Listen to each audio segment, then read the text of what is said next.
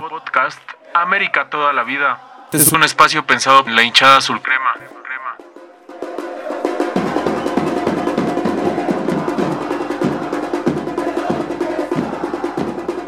No existe historia que se le compare. Claro que hay etiquetas de grandeza que tienen rasgos similares, pero en lo personal el merengue me empalaga. Y no hay otro club que pueda igualar la cantidad y la forma de los sentimientos que provoca el Club América. ¿A qué cosa en el mundo se le odia y se le ama con tanta empatía como al americanismo? Y es que llegó un día especial. Podríamos contar más de 100 historias. De la tribuna, de la vida, de alegrías, de tristezas, y siempre quedarían los colores azul cremas como protagonistas de las anécdotas. Con una hinchada que ha escrito de todo y ya cruzó el mundo y dejó en claro que Japón no es para cualquiera. Por fortuna soy oriundo de la Ciudad de México y me toca vivir mi americanismo en la tribuna. Por eso contaré un poco de mis vivencias y de esos momentos invaluables que se viven desde la tribuna, porque quienes me conocen saben que no soy el más hincha, mucho menos el más barra brava, pero sí me he metido a canchas más allá de las fronteras. Seguí al club en Costa Rica y es ahí, en la hostilidad tica, en donde sabes lo que es América para los centroamericanos y toda la atención que nos dan cuando acá apenas si sabemos que existe el alajuelense o el saprisa. También crucé la frontera norte caminando y después llegué a Seattle volando, solo por amor al club. Y de ese viaje aprendí que si vas a viajar por Estados Unidos, mejor por aire. Otra anécdota reciente fue la final contra Tigres en Navidad. Ahí estuve en el volcán, dispuesto a pagar 3.000 varos por entrar, pero no le llegué el precio a los regios y terminé borracho en Guadalupe, Nuevo León, con la tristeza de perder el título del centenario. Afortunadamente esa experiencia solo hizo que el sentimiento incondicional por estos colores creciera. El último partido en Toluca sirvió para convivir con la banda de mi barrio, que comparte la misma pasión de seguir al club, y estar en la bombonera fue vivir un partido como si fuera la primera vez, con la tribuna copada, los precios del boletaje que aumentaron los locales, y sobre todo, el aliento y el triunfo de visitante.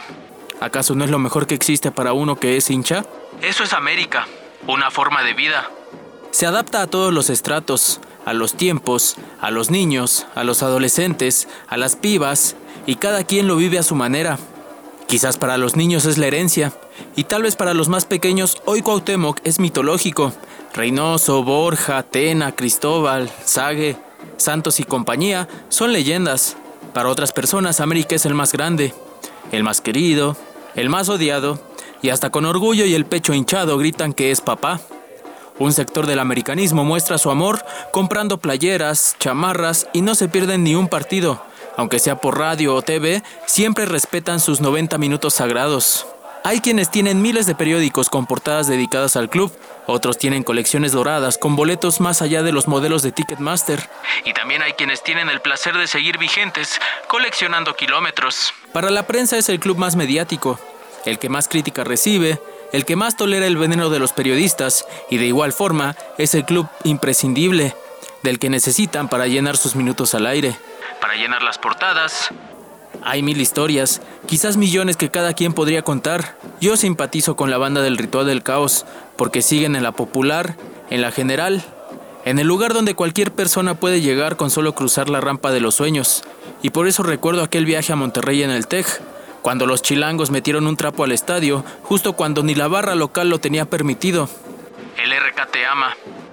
O las decenas de anécdotas en CEU. Alguna vez entramos caminando por rectoría y terminamos presos, aunque más anecdóticos serán los viajes a Japón.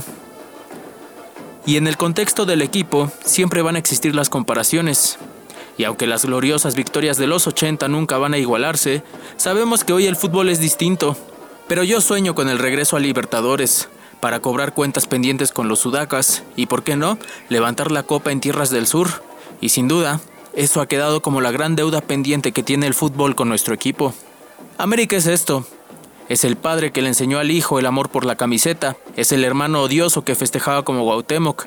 Es el tío que vivió los goles de Sague. Es el viejo que cuenta cómo el América hace 50 años era terrenal. Y también es el otro viejo que cuenta cómo el odio por el América era natural. Es la tía que grita con pasión los goles. Es la familia que va al estadio. Son los amigos de provincia que se juntan una vez a la semana para mirar el juego. Es el metro lleno de camisetas amarillas que brillan. Es el odio y el amor. Era rico y milloneta, y ahora es clase media alta. Es el querido América Femenil, es la cantera, es guapa, es fiesta y ahora también es la responsabilidad social. América es también, aunque cueste decirlo, un juguete de Emilio Azcárraga. ¿O acaso no es muy deprimente que el dueño se preste más para aparecer en Club de Cuervos que visitar Cuapa de vez en cuando? Y al final, América no es nada. Y muta en recuerdos del dolor como la noche de Walter Samuel, el Aztecaso o la semifinal del 83. Es el fracaso eterno de los noventas o el asalto a las arcas de Ramón Díaz y el último lugar general que firmó Michelle Bauer. Pero también puede ser el tiro libre de Reynoso a Boca o el gol de Taquito. Es Borja y sus goles de todos los colores y sabores. O es también la tajada de Celada. Los huevos de Tena pegándole a Chivas. Es Brailovsky bailando a Pumas de noche y de día.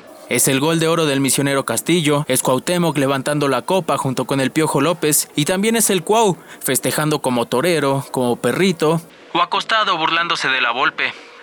Es el debut inolvidable de Zamorano. América es el 26 de mayo de 2013. Es el campeón superlíder del 2014. América es mi mundo, que cumple 101 años de ser un sentimiento incondicional.